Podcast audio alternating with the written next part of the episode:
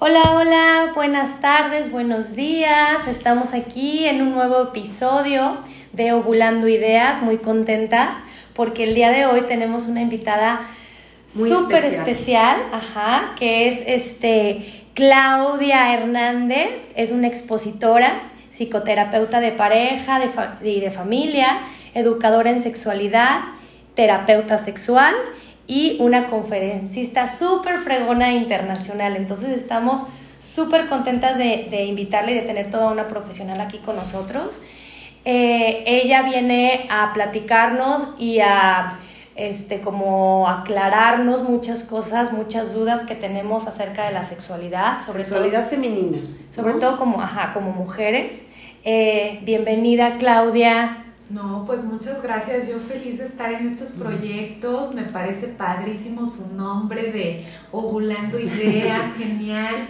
Este, me emociona estar con ustedes porque me encanta trabajar siempre en pro y en beneficio de hombres y mujeres y pues qué mejor que estar aquí las tres eh, debatiendo distintas ideas. Ay, muchas gracias Fer, gracias. Sí, muchísimas gracias por acompañarnos y o sea, pues tener a alguien profesional que nos pueda guiar en este tema que, este, que es, digo, en general toda la sexualidad, ¿no? Todo el tema. Y que es un tema, pues a veces tabú, eh, complicado, eh, o que nos da muchas veces pena hablar, no sabemos con quién a lo mejor dirigirnos, si preguntarle a nuestra mamá, nuestros amigos, eh, o acercarnos con un, este, ¿no? Con una psicoterapeuta, un profesional de la, ¿no? de la salud. Entonces, pues queremos aprovechar este, o sea, este espacio, ¿no? Este tiempo que nos regalas para, para ayudar, ¿no? A todas las mujeres este, que nos están escuchando, a lo mejor a, a, entender un poquito más sobre la sexualidad, o sea, cómo se vive la sexualidad como, como mujer, este, pues a lo mejor desde que somos chicas, ¿no? O sea, cómo se define, cómo empezamos a vivirla. Entonces, no sé si nos puedes primero ayudar como a lo mejor a, a definir, ¿no? ¿Qué es la sexualidad femenina y como desde cuándo comenzamos a vivirla, cómo se vive. Bueno, la Organización Mundial de la Salud siempre nos habla de esta visión en donde la sexualidad es una visión integral, en donde nosotros, nuestras emociones, nuestra vida erótica, tienen que estar libres incluso de culpas, de prejuicios, vivirlos de una manera plena, en plenitud. Entonces, si se fijan, no solamente es, sería hablar como en la parte de la salud sexual como de enfermedad, ¿no? De disfunciones sexuales, sino también cómo podemos generar una sexualidad plena y sana. Y efectivamente, como bien lo decías, Fer, desde chicas, pues se nos va formando una idea. Yo les digo que la sexualidad inicia desde el vientre, desde que estamos en el vientre, desde que nos dirigimos hacia la personita que está dentro del vientre, empieza este vínculo. ¿Por qué? Porque la sexualidad nos habla de vínculos, nos habla de afectos, de emociones, de mi vivencia como mi ser mujer, como mi ser hombre, de la vivencia que yo tengo en, todas mis relaciones interpersonales que voy manejando, de ese autoconocimiento corporal que también es importante tenerlo. Y lo conocemos pues a través de algo que se va llamando autonomía erótica, que es cómo yo me voy apropiando poco a poco de mi ser, de mi cuerpo. Si yo recibo mensajes negativos en el exterior de mi cuerpo, me voy formando mi autoestima, que incluye mi imagen corporal y que incluye también como la parte de mi ser. ¿sí? Entonces, los mensajes que vamos recibiendo desde la infancia influyen fuertemente en esta formación de nuestra autoestima, ¿no? Yo le llamo estima co-construida porque no nada más es una autoestima. Claro, no lo haces tú solo. Es algo que vamos co-construyendo con estos mensajes que vamos recibiendo acerca de nuestro cuerpo, de si nos sentimos bien con nuestro cuerpo, de cómo voy apreciando y valorando mi ser, ¿no? de qué me siento capaz de hacer y voy paulatinamente teniendo un desarrollo psicosexual. Y en ese desarrollo psicosexual pues voy aprendiendo a conocerme, a conocer mis sensaciones físicas, qué siento cuando a lo mejor voy en el auto con, con mi mamá y a lo mejor pasamos por un vado y siento cosquillitas y decía un niño, ¿no? Se me levanta el pene, ¿por qué? Porque siento cosquillas. Claro. Y es natural esas sensaciones que vamos teniendo, desde que nos estamos bañando y, ay, qué rico siento el agua caliente y siento delicioso, o a lo mejor una niña que está montada en un caballito de madera y empieza a sentir placer en ese roce, ¿no? Que tiene. ¿Por qué? Porque está empezando a conocer sus sensaciones físicas también. No precisamente porque en ellos se viva desde chicos el erotismo, pero sí se vive sensaciones de placer y ellos van identificando paulatinamente a lo largo del tiempo mis sensaciones. Que estas sensaciones se pueden ir restringiendo a través de mensajes negativos que recibimos, ¿verdad? ¿Y como qué mensajes negativos podríamos a lo mejor hacer sin querer, o sea, que algo, como que es algo común, ¿no? Que, que tú puedes decir, a ver, evi, o sea, evitemos... O, o, más bien cómo guiar a un niño cuando tú ves, porque pasa mucho que, y ahora como mamá, qué bueno que lo trataste, porque eso fíjate, esa es una pregunta que no se nos había ocurrido, pero ahorita que lo estás tratando tú, que está muy interesante, es cómo poder guiar a un niño que empieza con esas sensaciones normales, que es el cuerpo. Yo a veces digo, pues, ¿cómo no le va a gustar? Pues, si a mí me gusta rascarme, porque, pues, ¿no? Y este, cómo guiarlos. Cómo no formarlo en algo negativo, ¿no? Exacto. Sin querer. Sin que él tampoco se exponga, exponga su intimidad, porque eventualmente hay peligros, ¿no? y, te, y al final, pues, eso es algo siento que es íntimo, que puedes disfrutarlo, pero pues con ciertas personas, y este, y como no, como, como enseñarles la parte negativa o nuestros propios este, tabús, ¿no? Transmitírselos. Es que primero tendríamos como que revisar qué cosas nos empiezan a generar conflicto a nosotros como adultos, como padres, porque también tenemos una educación y esta va a ir influyendo paulatinamente también en ellos. Entonces, algo importante es revisar qué me está generando mi conflicto y ver si ese es un conflicto de mi hijo eh, o de mi hija o si es un conflicto mío, ¿verdad? Y una vez que analizamos esto, pues hay algunas cuestiones a nivel cultural, le llamamos nosotros la heteronormatividad, que nos dictan qué es lo que sí y qué es lo que no. Entonces vamos a quitar la palabra de normalidad porque depende mucho de los contextos, depende mucho de, de cada familia, de sus reglas, de sus formas de relacionarse, pero sí podemos hablar como de esta parte de qué es algo natural. Por ejemplo, en un niño es algo natural que explore su cuerpo más o menos a los años de los, mm, a los tres años de edad, el niño suele explorar bastante su genitalidad, ¿sí? Y como les decía, pues hay un desarrollo psicoevolutivo. Podemos utilizar ciertos distractores para que no esté todo el tiempo autoestimulándose y a lo mejor se olvide de hacer otras actividades que son importantes, como jugar, como este, atender a lo mejor a, las, a lo que esté aprendiendo en el kinder, ¿no? o a una cuestión familiar y podemos invitarlo. Yo les digo a los papás, en lugar de decir no te toques ahí, este, mm, eso que estás haciendo es algo sucio, en lugar de hacer ese tipo de comentarios, pues puedo yo decirle, oye, ¿sabes qué? Está bien que te toques, que te conozcas, hay lugares íntimos para hacerlo, no lo hagas en un espacio público porque pues exponemos al niño o a la niña una situación así, podemos, vente, vamos a jugar y a lo mejor tú te involucras con él en otro tipo de actividad y no estás dando un mensaje negativo, ¿verdad? Acerca de su cuerpo. Entonces, todos estos mensajes los vamos recibiendo y las mujeres, hablando de esta sexualidad femenina, en las mujeres la parte cultural está muy marcada en muchos aspectos de la vida. Desde que a la niña le decimos que este, cierre las piernas, que te cuide mucho de que nadie la vea, este, de que todos los hombres son malos, ¿no? O la van a dañar o lastimar, de que tiene que estar siempre bonita, perfecta, ¿no? Entonces todos estos mensajes que va recibiendo acerca de su cuerpo, de su imagen corporal, pues también van afectando. Yo he tenido casos de, de niñas de 9, 10 años que me las llevan con faja, ¿por qué? Porque la mamá quiere que esté delgada la niña, ¿no? O con situaciones donde pues es que hay que comer cosas light porque si no vamos a engordar, ¿no? Y cómo estos mensajes van influyendo en toda tu imagen corporal, van influyendo en tu ser, en que tú digas, yo no valgo si no tengo ciertas medidas, ¿no?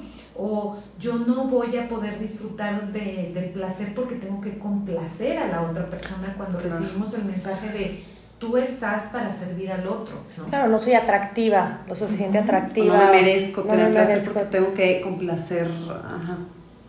Y a ver, podemos hablar entonces también como un poquito sobre, hablando de las mujeres, de cómo apropiarnos, ¿no? Como de nuestro cuerpo y sobre los, los mitos sobre la sexualidad femenina, ¿no? Sobre todo, o sea, entender un poco como el hecho de que, de que la sexualidad es algo integral, ¿no? Eso como súper importante eh, y que no nada más es el acto sexual o erótico, como tú bien nos corregiste, que eso se me hizo súper lindo, eh, cómo vivirla, ¿no? O sea, cómo vivir todo este contexto, toda esta parte integral y no, confundirnos con lo que siempre nos han dicho, ¿no? Que sexualidad es sexo, o sea, el acto sexual, ¿no? Y eh, cómo, o sea, como, como dice Fer, cómo, cómo apoderarte de eso y a partir de ahí, como poder elegir la manera, una manera sana de vivir, ahora sí como esta parte erótica, ¿no? Fíjate qué interesante lo que plantean ambas, porque es una cuestión que involucra un aprendizaje que tenemos y que podemos desaprender cosas que nos van limitando y empezar a buscar conductas posibilitantes también. ¿Cómo me apropio de mi cuerpo? Bueno, las mujeres hemos recibido culturalmente mensajes de que nuestra genitalidad no existe.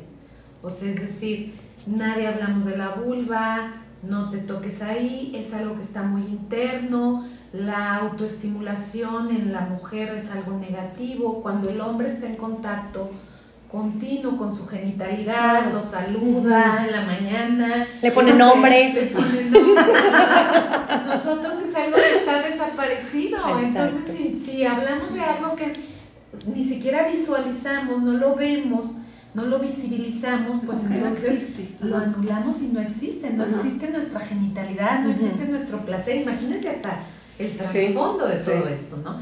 Entonces, una forma de empezar a, apropiarnos de nuestro cuerpo es precisamente conocernos. ¿Y cómo nos podemos conocer? Bueno, yo les digo que hagan una cita con ustedes mismas, que pongan toallas en su regadera, si no tienen tina, pongan toallas en su regadera, métanse un espejo, llévense una flor y pónganla ahí, adornen el espacio lindo, pónganse una música bonita y dejen que les caiga el agua, las sensaciones de toda la temperatura distinta, de los aromas, que te pongas un jabón de olor y después pones tu espejo y empiezas a ver tu cuerpo, agradecerle a tus pies que te sostienen, hablando de esta sexualidad integral, ¿no? Que te desplazan, de tus manos que permiten contactar, acariciar, tocar. Y igual como le hacemos con cada parte de nuestro cuerpo, enfocarnos en ver nuestra genitalidad redescubrir y si no la conozco, pues aprender primero a conocerla, tener una cita con tu vulva, obsérvala. Puedes eh, utilizar, por ejemplo, de estas brochas para el maquillaje limpias, para tocarte de una forma indirecta, si no te atreves a tocarte directamente, ¿verdad? Si ya te animas a tocarte directamente, obsérvate, cada vulva es distinta Puedes buscar también en internet cómo cada vulva es distinta. A veces puede haber una asimetría, un labio que está más grande que el otro, ¿verdad? Formas diferentes. Y que también es normal, ¿no? Porque a lo mejor yo siento que también muchas veces, a ver, puede haber niñas que digan, ay, a ver, yo no me atrevo, a ver, voy a buscar en internet, ¿no?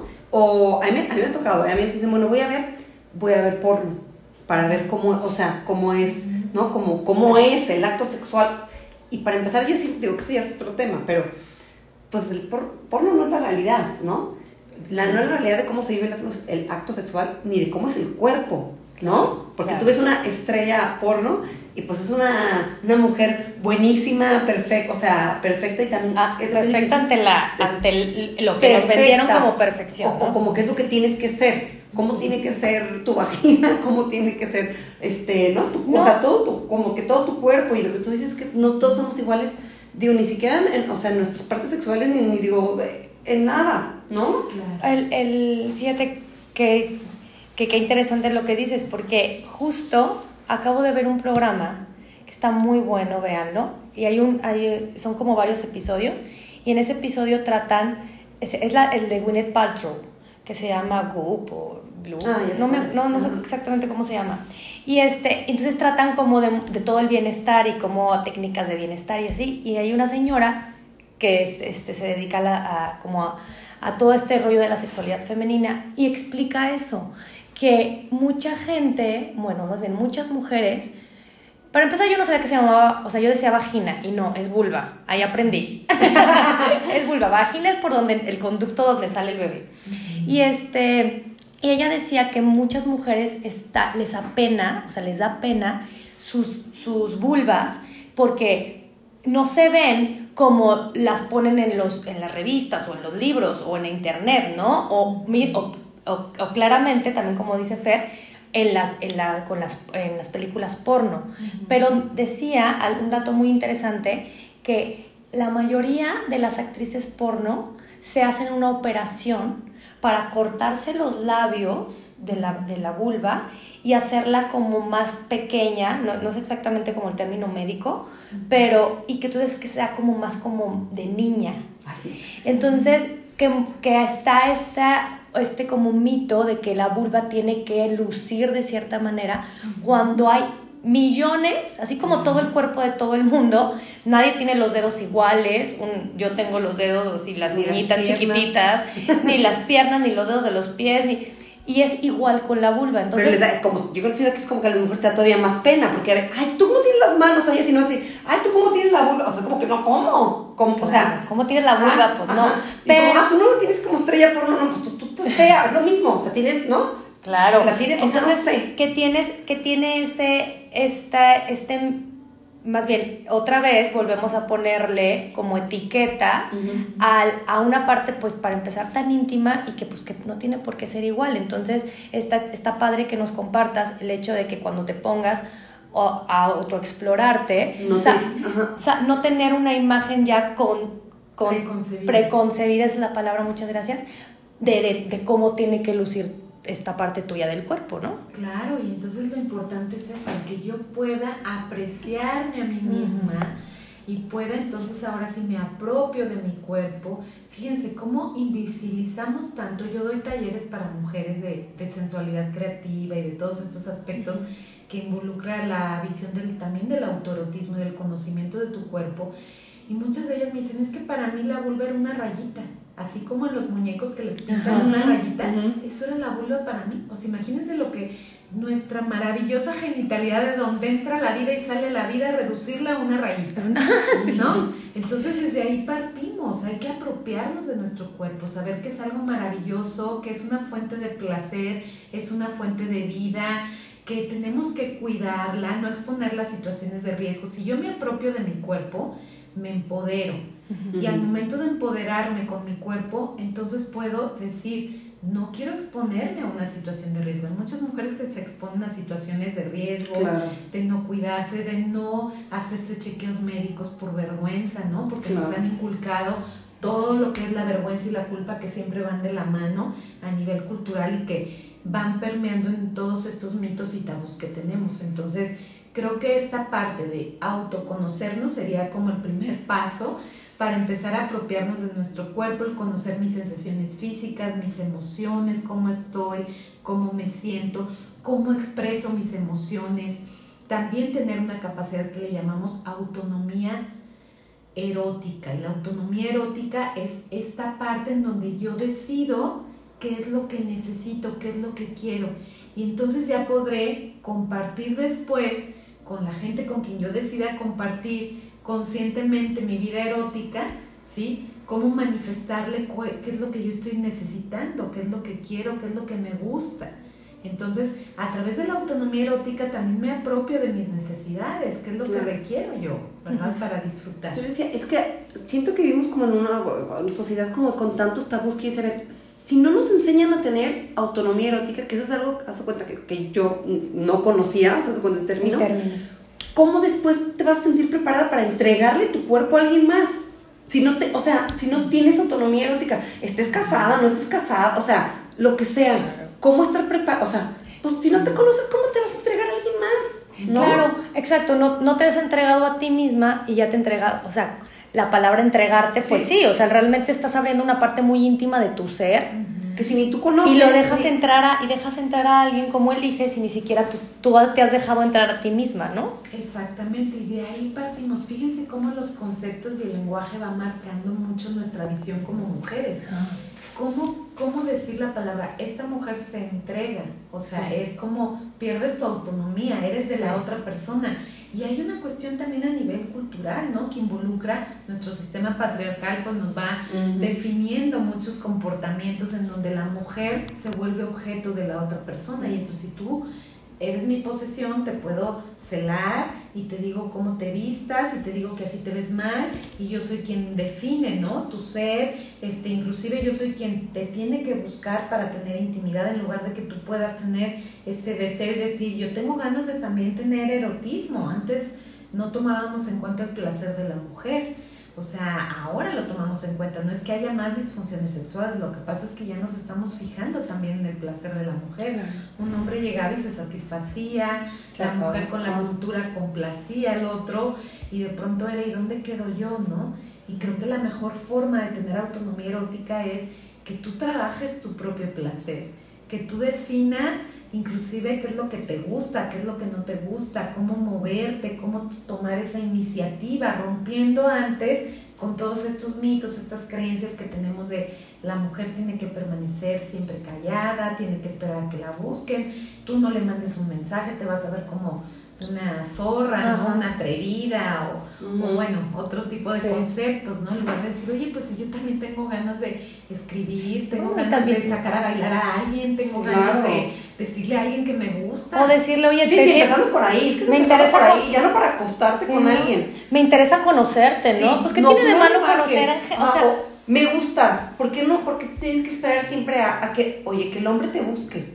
Sí, sí. O sea, o decirle a alguien, ¿no? Pues me gustas, así como digo, me gusta este café que me estoy tomando, ¿por qué no puedo decir? Ya si la otra persona no, pues ya es también tiene su propia pues, responsabilidad y también sus propias decisiones, ¿no? Pero está muy chido lo que dices acerca de lo de todos los tabúes y los mitos que tenemos acerca de cómo una mujer se este, este concepto de se entrega, ¿no? Y, y esto me recuerda como mucho a, la, a las dudas que estábamos teniendo acerca de de, la, de todos estos mitos que tenemos acerca de la virginidad, este, de, de, que ya no eres virgen o, si o, a partir de que tuviste una relación, entonces ya eres pasas a ser del otro, todas estas... Este, estos conceptos que tenemos acerca de la virginidad que yo personalmente siento que la mayoría son totalmente erróneos.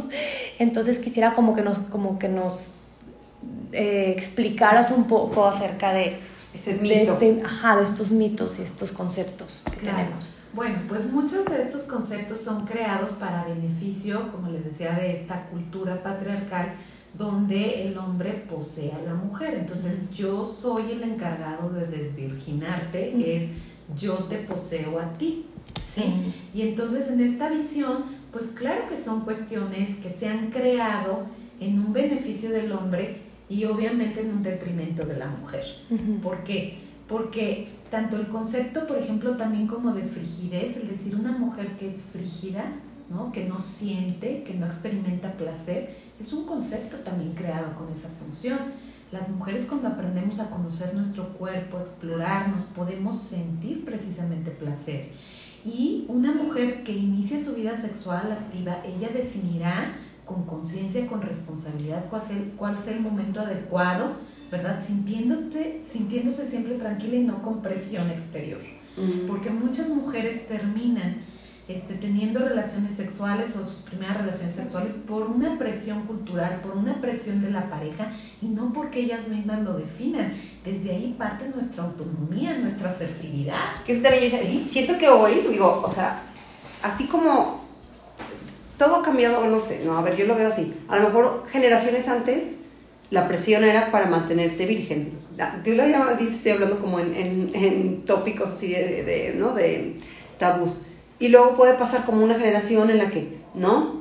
¿Cómo te vas a casar virgen? O sea, como que no seas teta, ¿cómo te vas a casar virgen? Pero lo que yo digo es que a, mí lo, que me, me, me, gusta mucho es como tú dices, apropiarte y tú adueñarte de, de, tu decisión. Porque, a ver, digo, ya hablando de si estás en un tema religioso, ok, si tú te quieres junto con tu pareja y los dos deciden esperarse hasta que se casen, también no está mal. Pero es una decisión, o sea, es una decisión, que primero se toma, o sea, autónomamente de qué quiero, qué me gusta y qué no me gusta, y luego se habla con tu pareja. Están casados, no están casados, pero tiene que ser como de ambos, o sea, dices, consensu- consensuado se dice. de ambas partes y que también no está, o sea, de ambas partes y lo que decidan entre ambos Claro. está bien, siempre cuando sea una decisión de ambos, ¿no? Claro, eso es, ese es un punto básico dentro de lo que es el consentimiento, ¿no? O sea, ¿cuántas veces no sabemos de chicas que les ponen en una bebida alcohólica o que alcoholizadas o con una droga? Pues hay un abuso, ¿no? Y hay una violación. Pero es que es- o sea, que es una violación. Es una violación. Claro. Es una violación. Porque al final de cuentas no estás en tus cinco sentidos como para consentir un acto sexual. Y también hay muchas mujeres que por presión, por ejemplo, laboralmente, que terminan teniendo sexo con el jefe o que terminan por una presión que existe, ¿no? Y donde de pronto la mujer no se siente dueña de su cuerpo y, Claro. y pareciera como que esto es algo común, ¿no? Y por eso es que tenemos que visibilizar, porque también son violencias, tenemos también conductas que no nos damos cuenta, pero que están inmersas en nuestro lenguaje, en nuestra forma de relacionarnos, los famosos micromachismos, ¿no?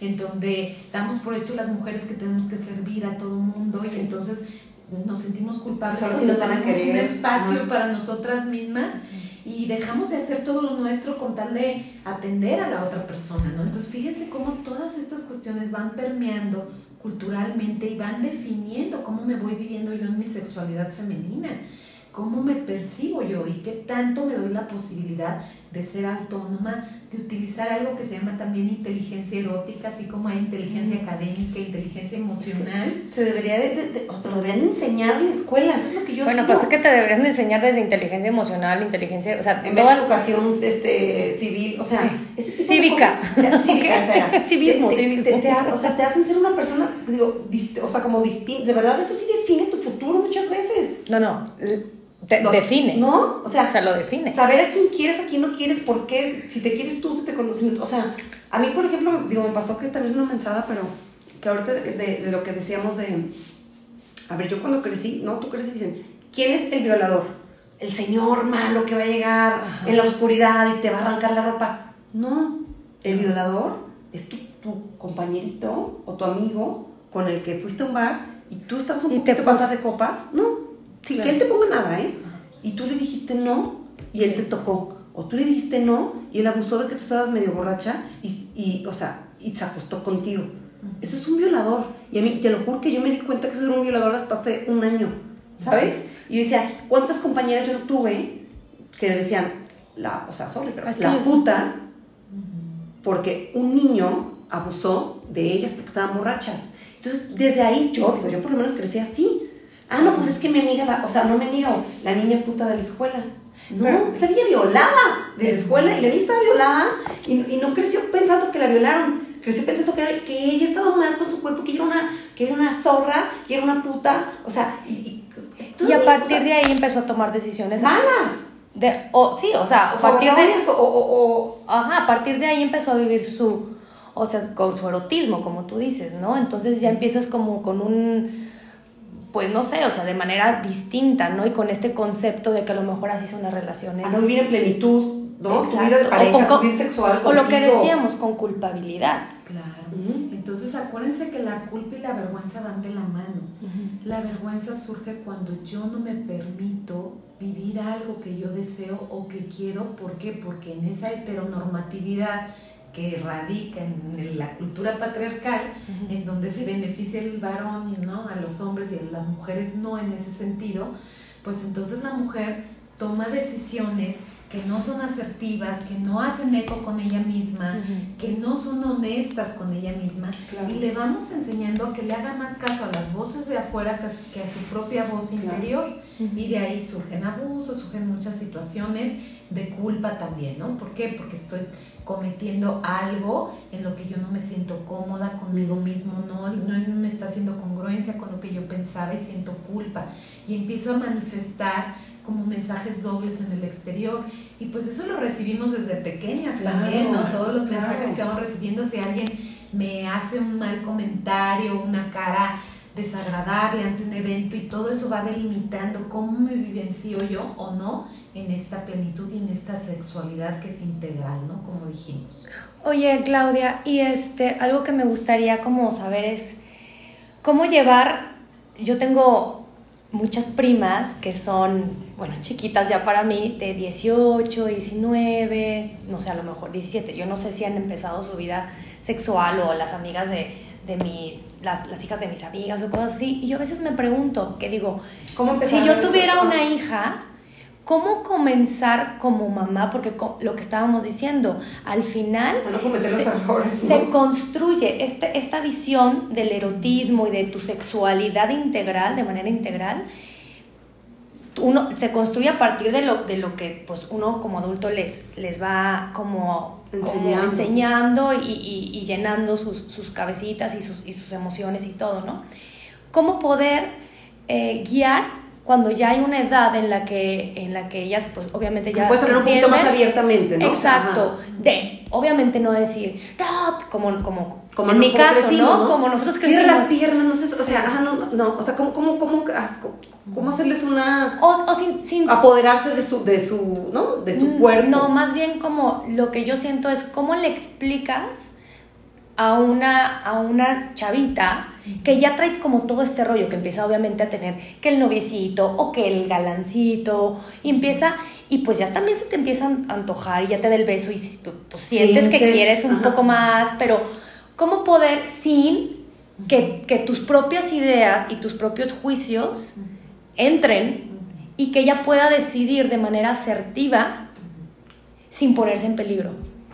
Bueno, nuestros adolescentes siempre hay que acompañarlos. Yo les digo que los hijos son como el papalote que le va soltando uno el hilo y a lo mejor a los adolescentes se lo sueltan un poco más, pero siempre estar alerta cuando va a haber un, un ventarrón, ¿no? Y estar ahí acompañándolos a distancia, que ellos sepan que siempre pueden contar con nosotros, eso es definitivo.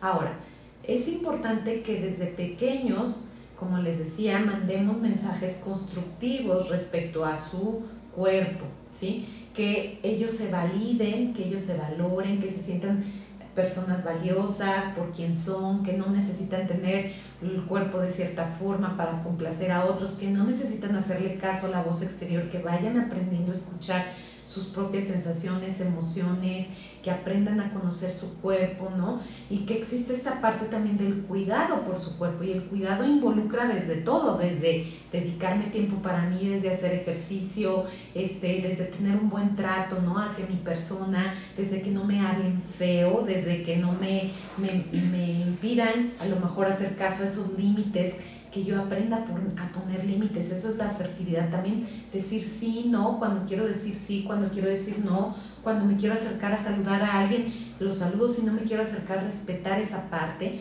no hacer que lo de afuera predomine sobre tu propia voz interior.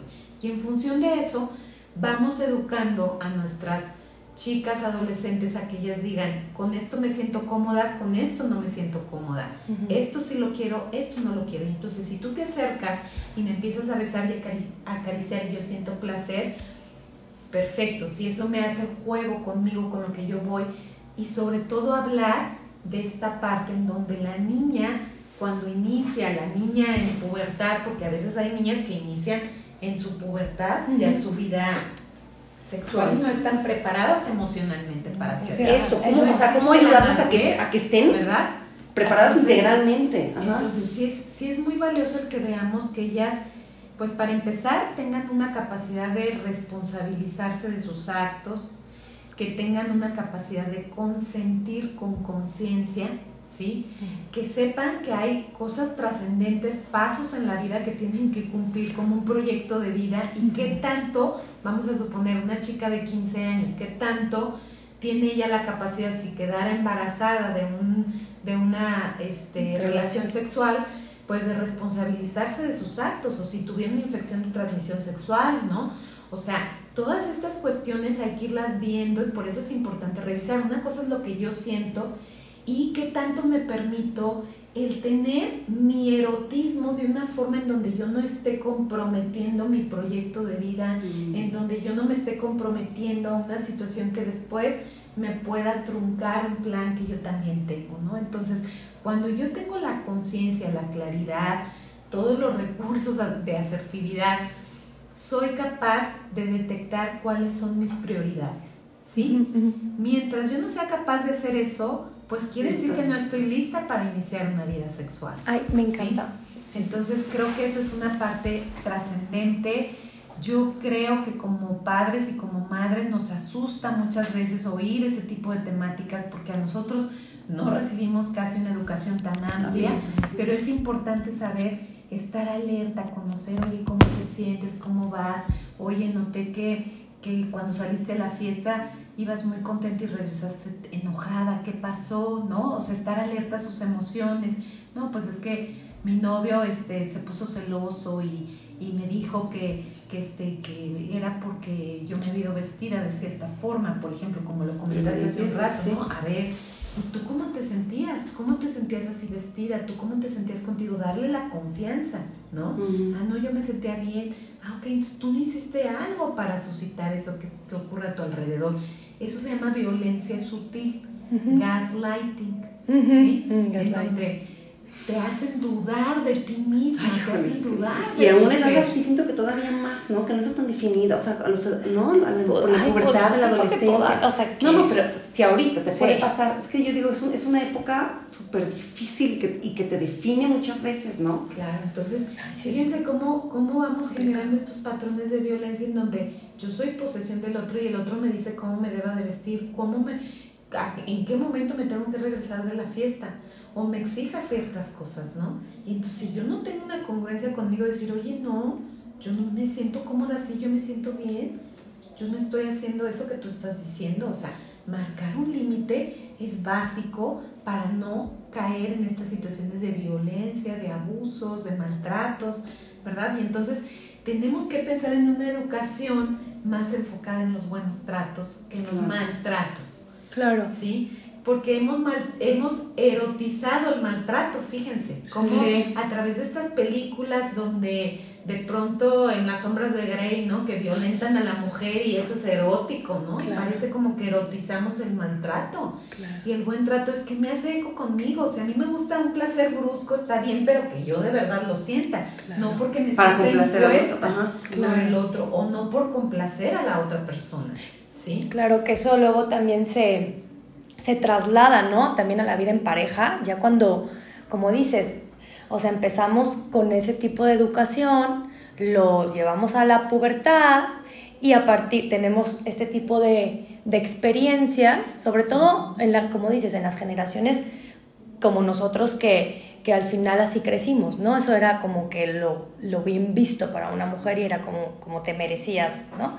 Y se traslada a, a, esta parte de tu vida en la que tú, como dices, Fer, eres muy susceptible, que lo ves, o sea, que estás como muy, no sabes muchas cosas o que no estás fortalecida como mujer, o sea, como, como, este, sí, pues como mujer o no tienes las herramientas suficientes y luego pues empiezas así con este tipo de experiencias y se traslada luego a la vida adulta en la que tienes una pareja y no sabes cómo vivir esta sexualidad en pareja, cuando ya decidiste pasar según tú toda tu vida con esta persona con la que, con la que pues ni siquiera sabes cómo actuar eh, en algo tan íntimo y tan esencial. Básico, debería ser básico. Es que en una pareja, ¿no?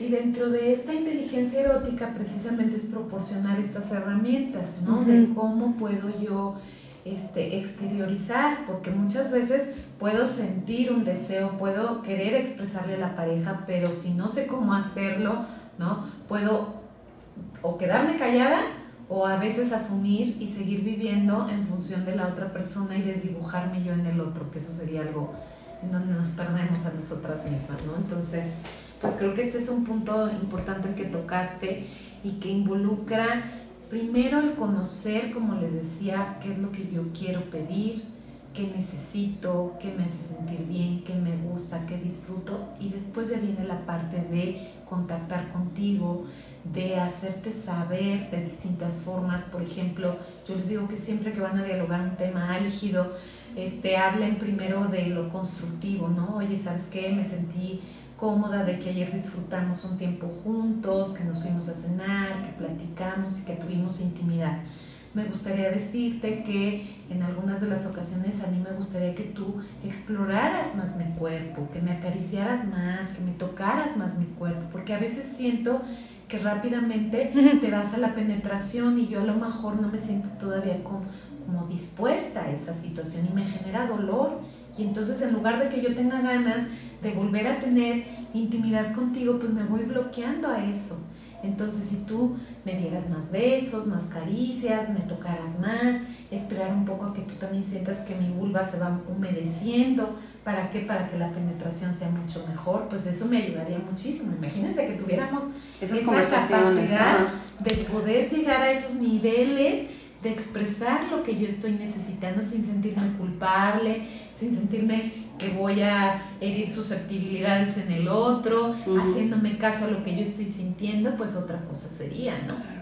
No, y qué importante ahorita que lo mencionas también, eh, porque luego también es como son temas, como tú dices, delicados, que por la educación, volvemos a lo mismo, que una mujer deja tú que tenga la libertad de hacerlo. Aparte el hombre como lo recibe, ¿no? En el caso del hombre, ¿no?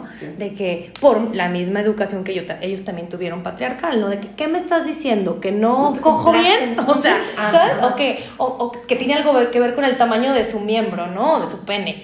Este, y, y como que ahorita que lo dijiste se me hizo muy padre porque entonces yo también como mamá de un hombre, por ejemplo, también tengo que enseñar a, a mi hijo que a toda esta parte de la sexualidad integral, porque también los hombres la viven, pero también a cómo no tienen, o sea, cómo poder recibir de una mujer o de su pareja o algo, o sea, una, no sé cómo decirlo, no porque no es crítica, es como un, algo que, o sea, recibirlo, un comentario de lo que la otra persona siente, ¿no? Y no tiene nada que ver con algo malo de él, ¿no? Entonces está padre porque así también construimos eh, y educamos hombres seguros, este, con una sexualidad este, sana, que pueden compartir, ¿no? Que sí, que si hablas a lo mejor de un matrimonio de una bien pareja, pues lo, va a hacer integral, lo, o sea, lo va a hacer más duradero, ¿no? También, yo siento que puede también, o sea, que es una limitante, ¿no?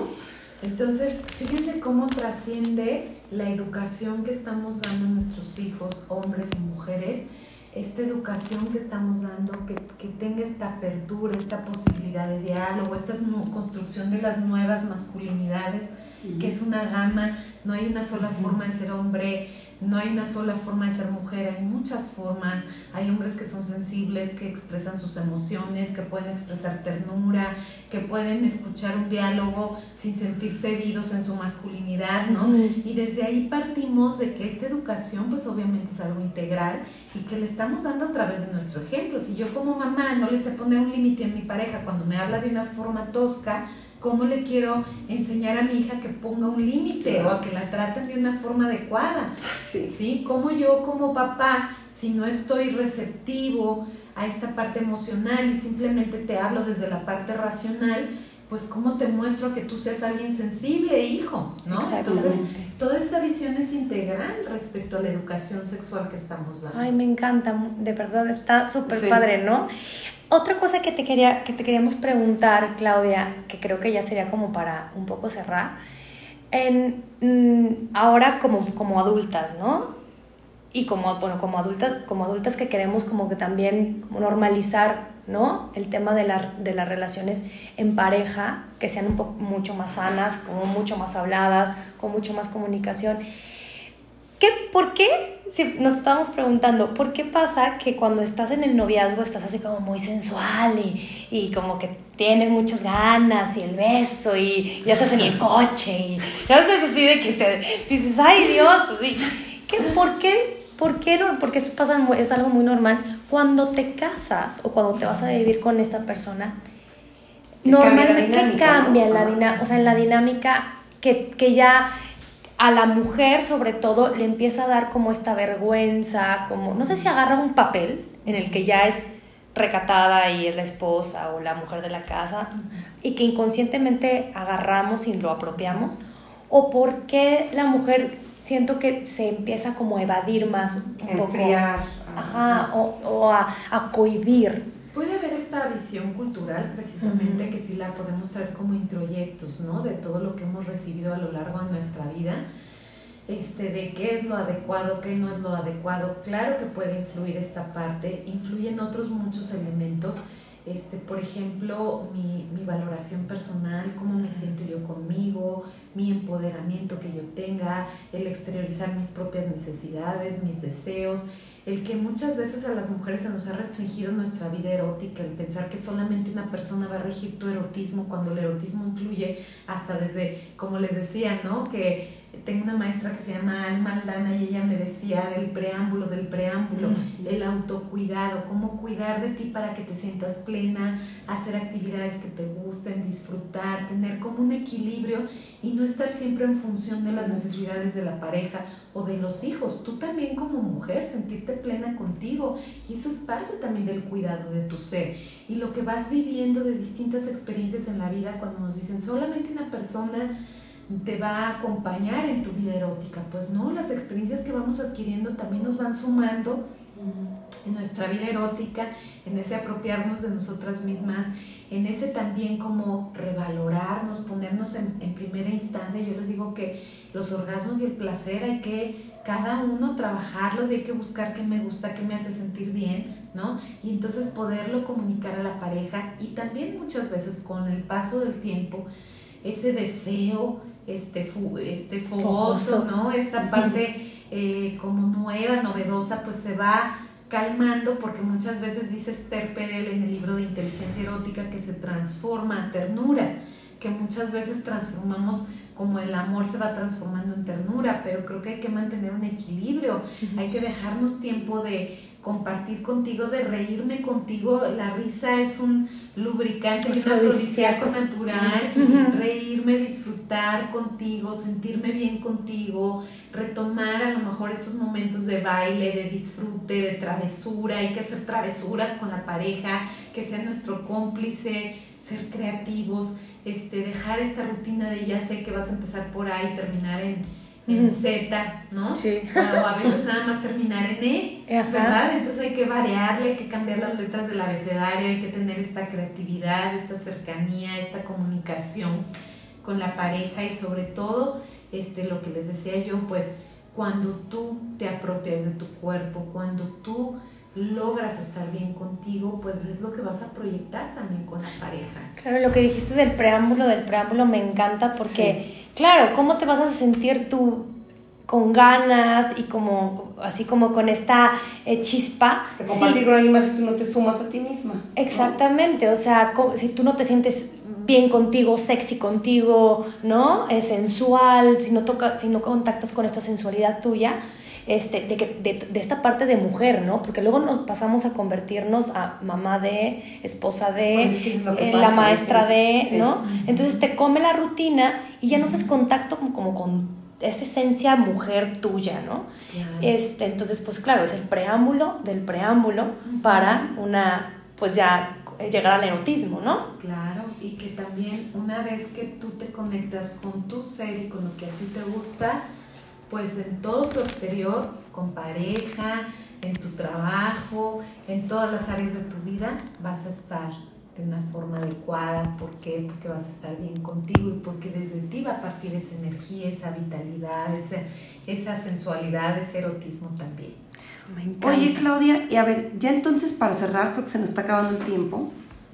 Eh, Aunque quisiéramos seguir. Sí, está buenísimo. si nos puedes como compartir algunas entonces, herramientas que podemos, pues, o sea, tener, pues, para, para vivir, o sea, o para tener una inteligencia erótica. Bueno, pues básicamente sería primero, como dijimos, el autoconocimiento, el conocerme, el apropiarme de mi cuerpo, el conocer mi ser, mis sensaciones, mis emociones. Otra herramienta importante sería el que yo tenga la capacidad de expresar y de comunicar cuando yo estoy en congruencia con lo que yo siento, o sea, que le subo el volumen a mi voz interior y le bajo el volumen a las voces de afuera, lo que dice la cultura, lo que marca la, toda la familia, las lealtades familiares, etcétera, y le subo el volumen a mi voz, entonces soy capaz también de estar en una mayor congruencia conmigo y voy a poder comunicar de una forma natural, proyectando esa congruencia que tengo. Otra herramienta importante es saber expresar lo que yo necesito, lo que quiero, lo que pienso, marcar límites, decir esto sí me gusta, esto no me gusta, esto me gusta ahora, esto lo puedo hacer después, marcar límites también es importante para esta inteligencia erótica.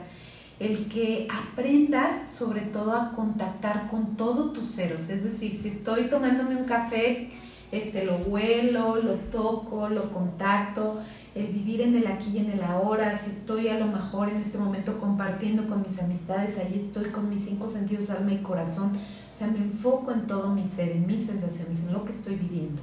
Esa sería otra herramienta importante y que nos ayuda a no tener distractores, porque muchas veces en el erotismo o en la sexualidad estamos pensando en otras cosas y nos desconectamos de nuestro placer, porque somos muy racionales. Entonces es importante estar enfocados en el aquí y en el ahora, eso es básico.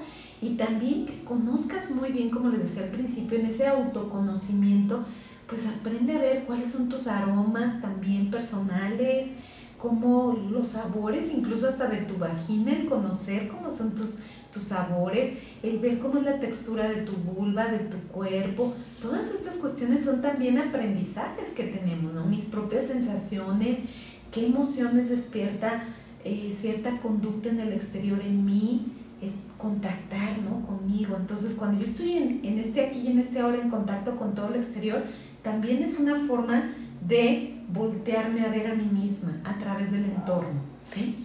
y sin expectativas, ¿no? Que también era lo que estabas diciendo, o sea, también sin como poder sorprenderte de ti, también está como bien padre, que eso lo, lo, dijiste, que porque si, si te vas, ya vas con algo como, ay, así va a lucir mi vulva, o así se supone que tiene que, etcétera, o mi cuerpo, o quien tengo que ser, pues ya se pierde, ¿no? Entonces, eso, eso, eso me gustó muchísimo, muchísimo, de verdad. Este... Atrever a conocerte, atrever a conocer también tu historia. Hay un taller muy bello, luego si quieren este lo, lo, lo compartimos. sí, es un taller hermoso de sensualidad creativa que habla de eso, cuál, es, cuál ha sido mi historia, mi historia también de elecciones de pareja, ¿no?